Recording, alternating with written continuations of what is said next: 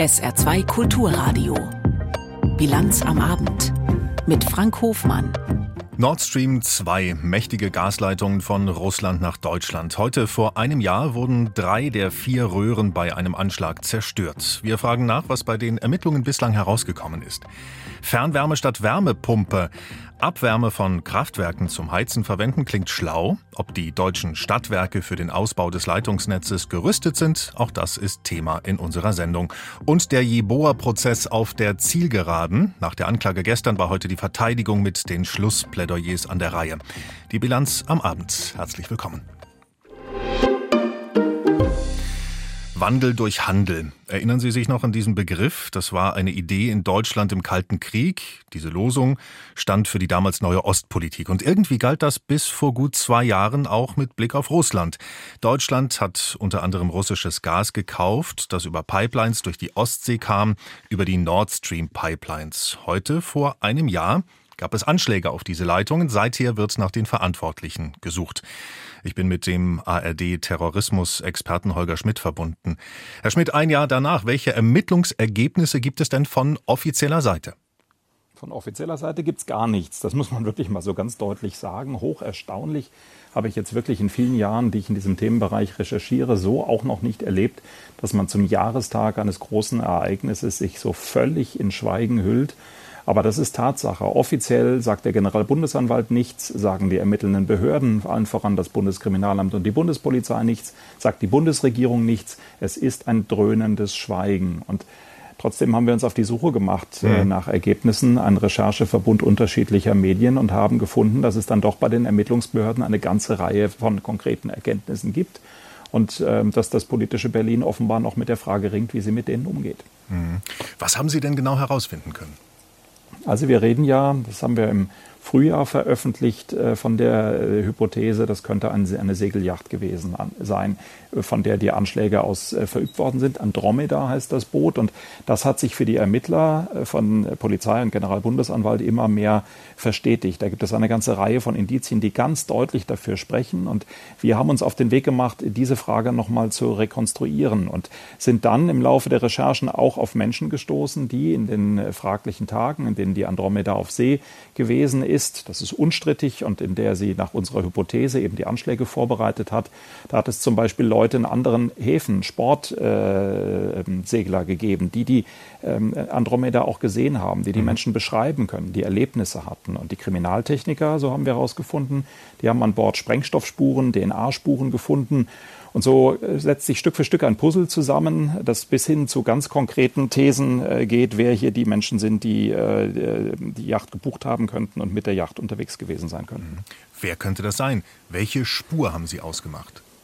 konkrete Personen, bei denen wir auch an Türen in der Ukraine geklingelt haben und nach den Leuten gefragt haben. Und die reagieren sehr unterschiedlich. Da ist zum Beispiel ein Herr, der heißt Rustem, ähm, der wird sehr schnell sehr aggressiv, wenn man ihn darauf anspricht, dass äh, über seine Firma von seinem Konto die Yacht gechartert worden ist. Äh, und der ist dann sehr unflätig geworden, wollte auf keinen Fall äh, weitersprechen. Andere Leute, bei denen wir geklingelt haben, wo wir davon ausgehen, dass äh, die Söhne oder Brüder ähm, äh, auf dem Boot gewesen sein können, die sagen dann so Geschichten wie, naja, also wir glauben nicht, dass er was damit zu tun hat, aber wir haben lange nichts von ihm gehört. Er ist ähm, mit dem Militär irgendwo unterwegs. Mhm. Das alles sind Indizien, das alles ist noch kein Beweis. Das ist mir wichtig an der Stelle zu betonen, dass das Ganze jetzt in der Ukraine spielt und damit dann auch deutlich wird, dass die Ukraine dahinter steht. Es ist aber ein Anhaltspunkt dafür, dass die Ermittler auf einem Weg sind, Schritt für Schritt diese Tat so zu rekonstruieren, dass meine persönliche Hoffnung ist, dass man dann am Ende wissen wird, wer sind die Menschen gewesen, die es getan haben und wer ist, wenn es gut läuft, der Auftraggeber dahinter. Mhm. Offiziell gibt es keine Veröffentlichung irgendwelcher Ermittlungsergebnisse, die Spur führt. Das äh, sagen Sie angeblich offenbar in die Ukraine. Was bedeutet das jetzt für die deutsche Politik? Weil Deutschland liefert schließlich Kriegsgerät an die Ukraine. Äh, wenn sich diese Spuren Richtung Ukraine verdichten, welche Auswirkungen könnte oder müsste das haben? Also meine politische Interpretation als politischer Journalist dazu ist, dass das genau auch der Grund ist, einer der Gründe ist, warum die Bundesregierung in dieser Sache schweigt. Natürlich ist da immer das Argument, und das hat auch eine gewisse Plausibilität, dass man sagt, man will die Ermittlungen nicht gefährden. man will den Generalbundesanwalt machen lassen. Aber natürlich ist es auch der Punkt, dass die Frage in Berlin ist, welche Konsequenzen ziehen Sie, so, äh, ziehen wir, so wie Sie es eben angesprochen haben. Und äh, das ist ein, gewissermaßen ein Spagat, in dem die Bundesregierung da ist, dass man auf der einen Seite natürlich Aufklärung haben möchte und auf der anderen Seite aber vielleicht auch so etwas wie ein bisschen Sorge vor dem Ergebnis hat. Ähm, ich denke allerdings, dass, dass in gar nicht allzu ferner Zeit äh, der Punkt kommen könnte, wo es dann eigentlich gar kein Vertun mehr gibt. Dann nämlich, wenn der Generalbundesanwalt seinen Aktendeckel nimmt und das Unbekannt, was da im Augenblick äh, draufsteht, Ermittlungen gegen Unbekannt durchstreicht mhm. äh, und in der Lage ist, konkrete Namen hinzuschreiben, weil es eben gelungen ist, wirklich gerichtsfest Leute zu identifizieren. Dann wird man an die entsprechenden Heimatländer herantreten müssen und wird Rechtshilfeersuchen stellen müssen. Und dann, spätestens dann, wird auch das politische Berlin nicht umhin kommen, sich dazu zu verhalten, je nachdem, was da eben rauskommt. Ein Jahr nach den Anschlägen auf die Nord Stream Pipelines sind heute Rechercheergebnisse von ARD, Süddeutscher Zeitung und die Zeit veröffentlicht worden. Informationen dazu waren das von Holger Schmidt, ARD Terrorismusexperte. Nach dem Beginn des russischen Angriffskriegs gegen die Ukraine ist im Bundestag ein Sondervermögen von einmalig 100 Milliarden Euro beschlossen worden. Mit diesem Geld soll die Bundeswehr, an der über viele Jahre gespart wurde, wieder besser ausgerüstet werden. Die gestiegenen Zinsen haben bereits rund 14 Milliarden des Vermögens aufgefressen. Umso wichtiger, dass das Geld zielgerichtet und bedacht investiert wird. Vergangenen Dezember wurden digitale Funkgeräte im Wert von mehr als einer Milliarde Euro bestellt, damit die Bundeswehr den NATO-Standard erfüllen kann. Damals war Bundesverteidigungsminister Pistorius noch nicht im Amt. Er muss nun jedoch ausbaden, dass diese Funkgeräte nicht in Panzer und andere Fahrzeuge der Bundeswehr passen. Oliver Neuroth. Bundesverteidigungsminister Pistorius findet bei einem Besuch in Estland klare Worte. Ich bin darüber einigermaßen verärgert, stellt der Minister klar. Pistorius verweist darauf, dass der Auftrag für den Kauf der neuen Funkgeräte im Dezember 2022 erteilt wurde, noch bevor er sein Amt angetreten hat. Er wäre davon ausgegangen, dass man sich vor der Bestellung Gedanken darüber macht, wie die Geräte in Fahrzeuge integriert werden können, so Pistorius. Warum das nicht passiert sei, kläre man jetzt auf und versuche zu heilen, was zu heilen ist. Gestern bei einem Besuch in Lettland hatte sich Pistorius gegen Kritik noch deutlich gewehrt und nur die verspätete Auslieferung der Funkgeräte als Problem bezeichnet. Die digitalen Funkgeräte kommen von einem deutschen Hersteller und haben einen Wert von 1,3 Milliarden Euro. Dass es Probleme beim Einbau in Panzer, Gefechtsfahrzeuge und Lastwagen gibt, hatte der SPD-Haushaltspolitiker Schwarz öffentlich gemacht. Die Funkgeräte sollen bis 2025 in Bundeswehrfahrzeugen verbaut sein, um NATO-Vorgaben zu erfüllen. Ziel ist, dass die NATO-Partner über einheitliche Technikstandards bei der Kommunikation verfügen, um sich untereinander in Einsätzen problemlos absprechen zu können. Die Schweiz ist ein neutrales Land in Europa und kein NATO-Mitglied. Die Schweizer Regierung hat jetzt mitgeteilt, man werde dem Wunsch Deutschlands entsprechen und einen Beitrag zur Sicherheit Europas leisten. Es geht um den Verkauf von Panzern, wie Katrin Hondel berichtet, den Rückverkauf. Mit 25 Ja und 15 Nein-Stimmen hat nun auch die kleine Parlamentskammer zugestimmt. Die Schweizer Armee kann 25 stillgelegte Leopard 2 Panzer ausmustern, um sie dem deutschen Hersteller Rheinmetall zurückzuverkaufen. Das Parlament in Bern folgte damit einer Bitte von Wirtschaftsminister Habeck und Verteidigungsminister Pistorius in einem Brief an die Schweizer Regierung und den Argumenten der Schweizer Verteidigungsministerin Viola Amherd. Es ist im Interesse der Schweiz, diese 25 Panzer an den Originalhersteller zurückzuverkaufen, weil wir damit einerseits die Verteidigungsfähigkeit Europas stärken, was unserer Sicherheit, der Sicherheit unserer Bevölkerung hilft. Und wir leisten auch einen solidarischen Beitrag an die Sicherheit Europas, an die Sicherheit eines Europa, das auch unsere Werte vertritt. Auch mit Blick auf die Schweizer Neutralität, die direkte Waffenlieferungen in Kriegsgebiete verbietet, sei der Deal korrekt, betonte Amherd vor den Abgeordneten.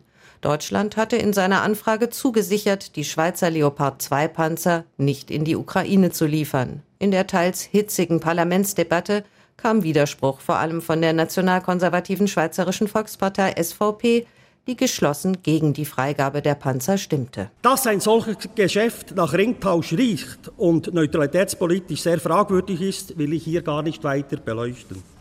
Was ich aber beleuchten will, sind unsere internen Bedürfnisse, um die Armee wieder verteidigungsfähig zu machen. So der SVP-Politiker und Präsident der Sicherheitspolitischen Kommission Werner Salzmann. Den Befürwortern des Panzerverkaufs warf er vor, Sicherheitspolitik für Außenpolitik zu missbrauchen.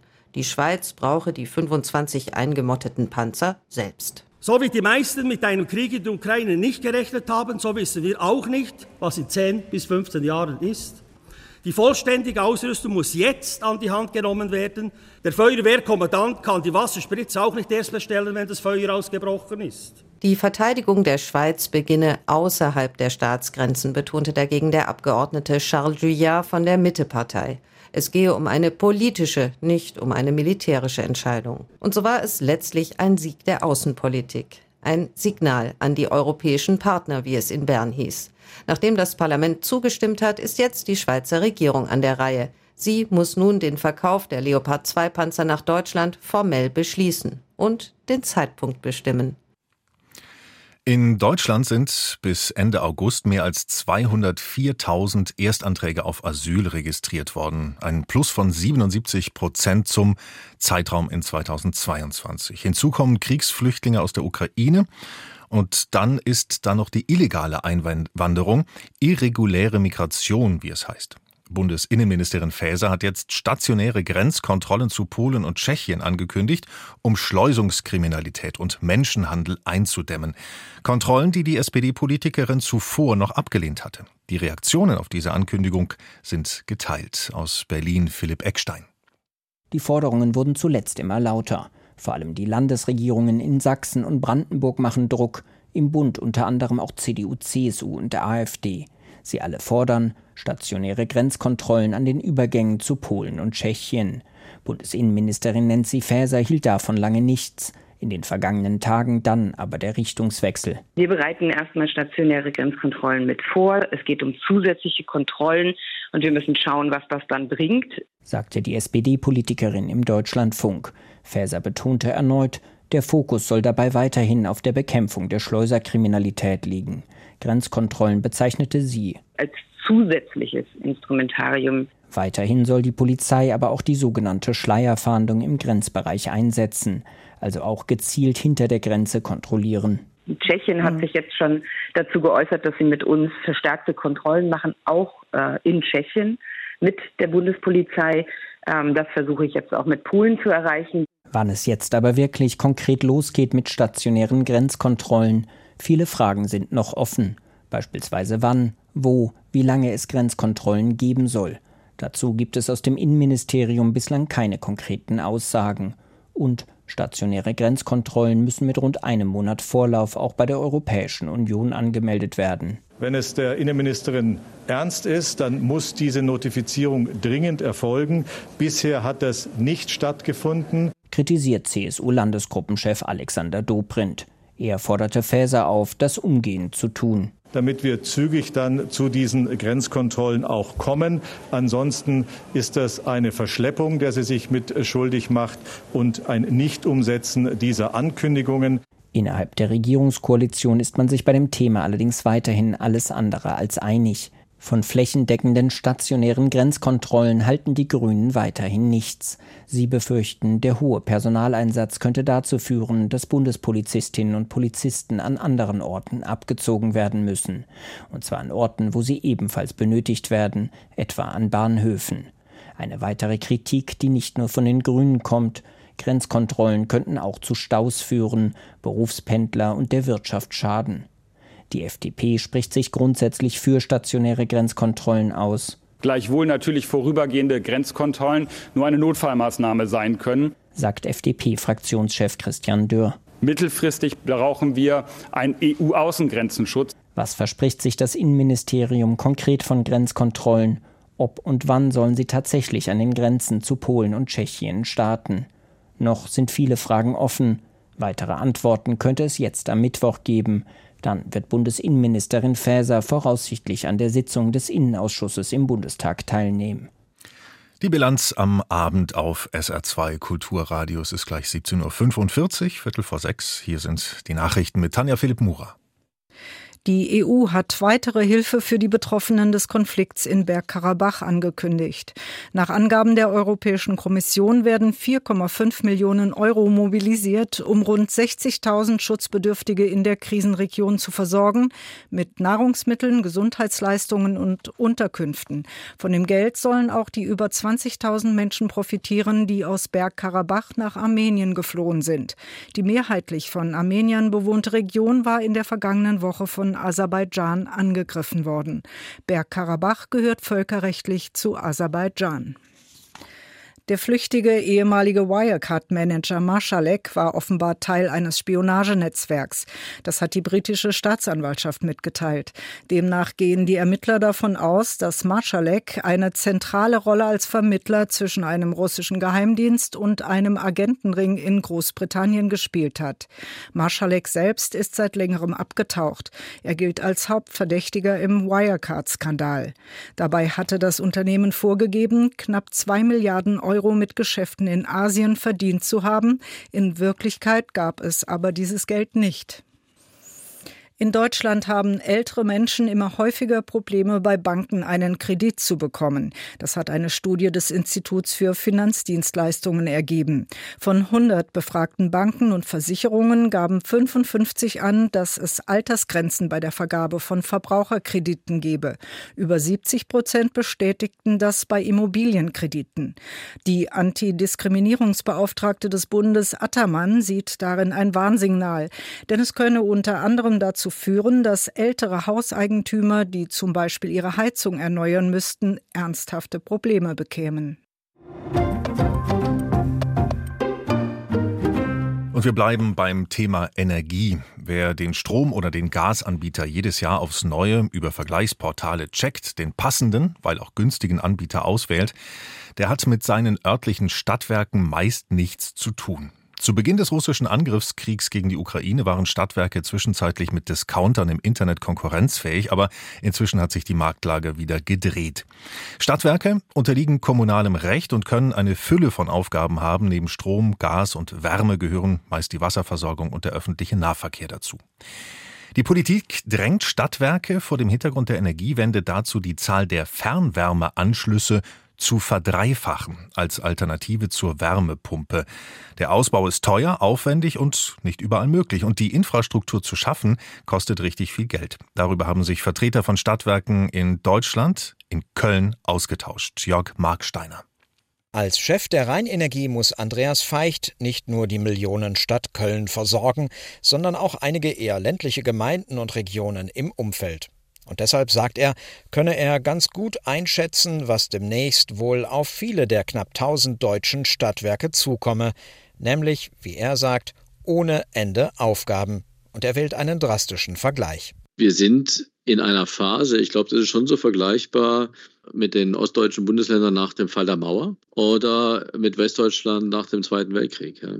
Wir sind am Beginn einer immensen, enormen Investitionstätigkeit. Da wären die lokalen Stromnetze, die ausgebaut werden müssen, um einerseits den Strom neuer Solaranlagen aufzunehmen und gleichzeitig die steigende Zahl von E-Autos und Wärmepumpen zu versorgen. Es geht um neue Abwasserrohre, um Glasfaserleitungen, vor allem aber um die Frage, wie künftig Gebäude, Straßen und Viertel mit Wärme versorgt werden. Was die Stadtwerke besonders umtreibt, die Politik will auch die Fernwärme ausbauen, also die Versorgung mit Wasser, das an einer zentralen Stelle auf über 100 Grad erhitzt und dann unterirdisch mit dicken Rohren zu den Gebäuden gebracht wird. Die Zahl der Anschlüsse soll sich von 6 auf 18 Millionen bundesweit verdreifachen.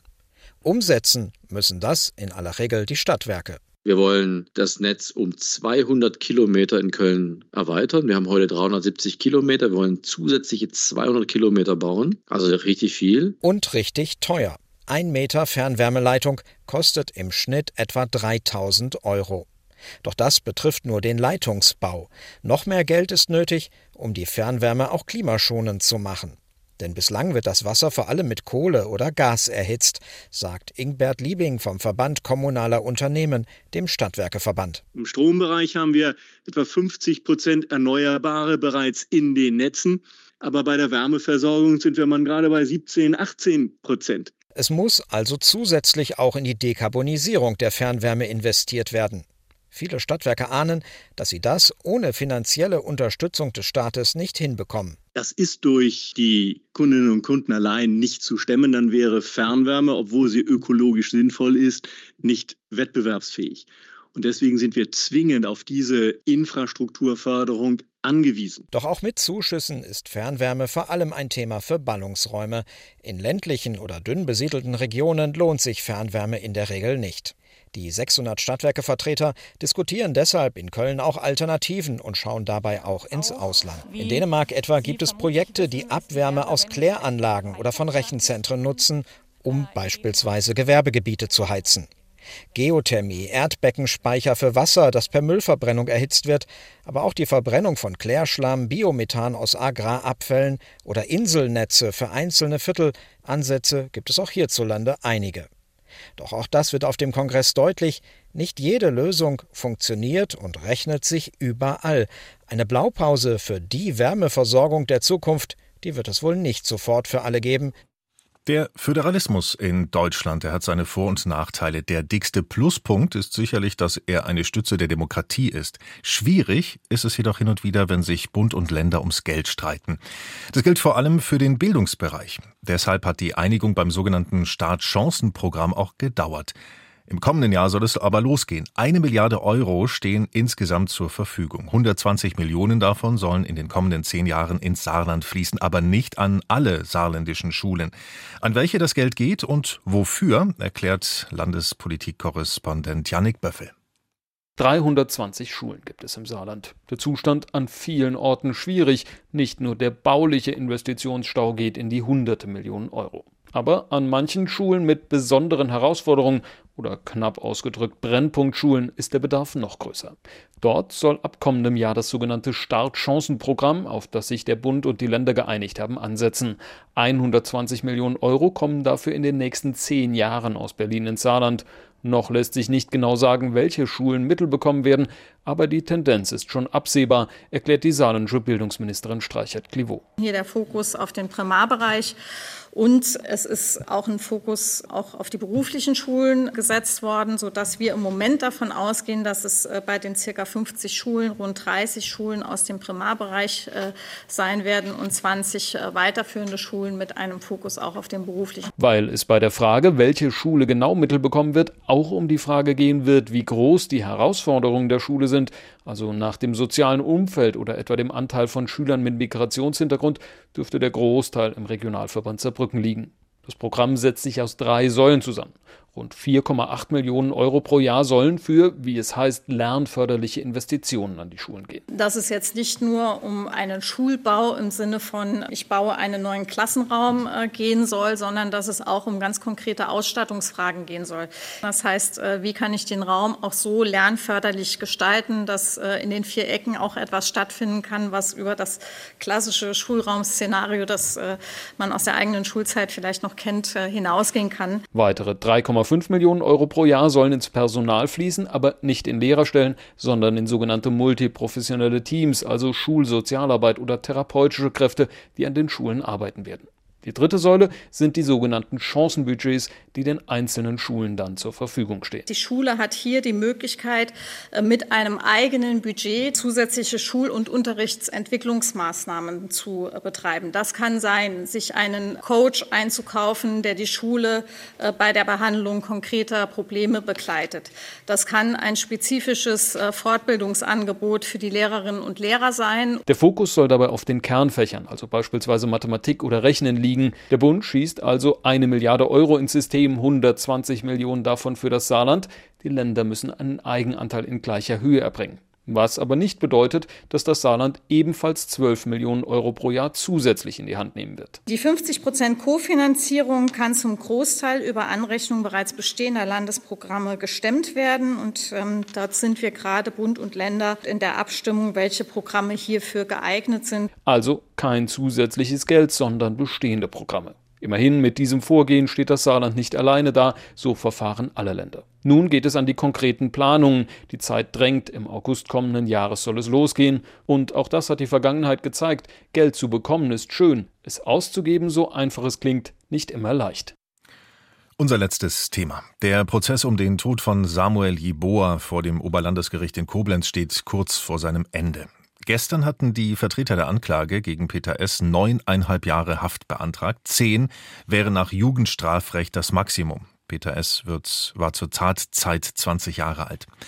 Heute war die Verteidigung an der Reihe. Ihre Forderung? Viereinhalb Jahre. SR2-Reporter Jochen Marmit verfolgt den Jeboa-Prozess um den tödlichen Brandanschlag in Saarlouis Frau Lautern, so auch heute, und er weiß, wie die Anwälte von Peter S. ihre Forderung begründen. Also viereinhalb Jahre Jugendstrafe hat die Verteidigung gefordert für Beihilfe zum Mord und zwölffach versuchtem Mord und schwere Brandstiftung. Das Ganze basiert auf, wie die Verteidigung heute vorgetragen hat, einer eher lückenhaften Aufklärung der Tat, die nicht nachzuweisen sei, wer und wieso das Ganze getan habe. Außer, so hat die Verteidigung nochmal betont, durch die Mithilfe des Angeklagten und dessen Einlassung, was ja als Geständnis gelten kann. Äh, insgesamt belastet natürlich die Verteidigung und auch der Angeklagte Peter S. Heiko S. stärker, führt ihn stärker ins Feld als Hauptbeschuldigten, als Haupttäter. Er habe ihn damals mitgezogen und weil Peter S. eben dabei sein wollte, ähm, hat er dann eben mitgemacht. Es wäre nicht sein Hauptantrieb gewesen, schon gar nicht die Ideologie. Das heißt, er habe nicht aus rassistischer Ideologie Überzeugung gehandelt, sondern er wäre eher aus Geltungsbewusstsein, so mit Zufall in die Szene reingekommen, also kein ideologisch begründetes Handeln, sondern eher orientierungslos unterwegs gewesen, äh, mehr Party und Alkohol zu jeder Zeit. Das alles hat die Verteidigung und auch Verteidiger Britz mit ins Feld geführt. Wir haben verschiedene Gesichtspunkte zusammengetragen, insbesondere die Entwicklung des Angeklagten bis zu dem Jahr 1991 und sind der Auffassung, dass er auf jeden Fall in dieser Zeit als Mitläufer qualifiziert werden muss und wegen des Gefälles zu den anderen Personen, die wirklich gehandelt haben, war er dann Mitläufer und insofern eine Beihilfe. Das die Begründung durch den Verteidiger Britz für Peter S. Also er sei damals mehr oder weniger zufällig auch Nazi geworden, alles andere sei ja nicht nachgewiesen. Das ebenfalls wichtig und die Nebenklage hat direkt darauf Bezug genommen in ihren Plädoyers, so die Nebenklagevertreterin Pircik, die dies insgesamt für falsch hält. Wer heute im Jahr 2023 nach den Ergebnissen der NSU-Untersuchungsausschüsse und des NSU-Verfahrens, was an keinem Juristen vorbeigegangen sein kann, der sich nur rudimentär damit beschäftigt hat, behauptet, es wäre Zufall, ob man Nazi, Linker oder Hippie wird, der hat überhaupt nichts davon verstanden. Es ist auch klar geworden, dass eben Peter S. so sagt, Nebenklägerin, Vertreterin Pietschik abgefeiert habe, was dort passiert sei und dass über Jahre er habe offen mit dem offenen Geheimnis geprahlt, dass er vielleicht dann doch irgendwas damit zu tun habe und das jahrelang. Die Nebenklage hat ebenfalls klar gemacht, das Umfeld und die Stimmung, die war gesättigt von NS-Ideologie und das war eben bestimmend damals und auch hier sieht Rechtsanwalt, Nebenklageanwalt Elberling einen entscheidenden Unterschied im individuellen Tatvorgang. Also wer nachts um halb vier sich in ein Haus schleicht, dort auf der Treppe die leicht entzündliches Benzin ausgießt und das anzündet, der will eben Menschen im Schlaf überraschen. Der will, dass Menschen gar keine Möglichkeit haben, dem Feuer zu entkommen. Der will eben ganz gezielt so viele Menschen wie möglich töten. Für die Nebenkläger war insgesamt wichtig, dass ihre Mandanten nun auch Gewissheit bekommen, dass der Prozess endlich auch sie hört, ihre Traumata vielleicht zum Teil aufgearbeitet werden können, unter denen sie bis heute leiden. Auch die fehlerhafte Polizeiarbeit von damals wurde heute nochmals angesprochen, die Rolle der Aufarbeitung bei Polizei und in der Stadt Saarlouis und natürlich wurde noch einmal ganz klar gezeigt, das Leiden und auch das Sterben des Samuel Kofi Jeboa, der ja zu Tode gekommen ist. Wichtig am Ende ist auch die Darstellung der Strukturen damals für Rechtsanwalt Alexander Hoffmann, ebenfalls Nebenklageanwalt, und dass dieser Prozess da ein wichtiges Zeichen setzt, nochmal genau darzustellen, was damals Peter S. als Angeklagter als Zeichen für die Szene und für sich selbst setzen wollte. Es war diese Nazi-Szene auch klar, dass sie das nur machen können, wenn sie gewalttätig sind. Und genau das sollte dieser Anschlag darstellen. Einen ersten äh, gewalttätigen, mörderischen Schlag, dem dann andere nachfolgen sollten. Also insgesamt heute nach Ende der Plädoyers stehen nun viereinhalb Jahre gegen neuneinhalb Jahre, so die Forderungen im Jugendstrafrecht. Am 9. Oktober werden wir das Urteil hier in Koblenz hören. Jochen Marmit war das. Zum Schluss der Sendung das Wetter. Dieser Altweibersommertag mündet in eine sternenklare Nacht mit Nebel zum Morgen hin und tiefsten Werten zwischen 12 und 5 Grad. Morgen am Mittwoch wärmer als heute, maximal 26 Grad.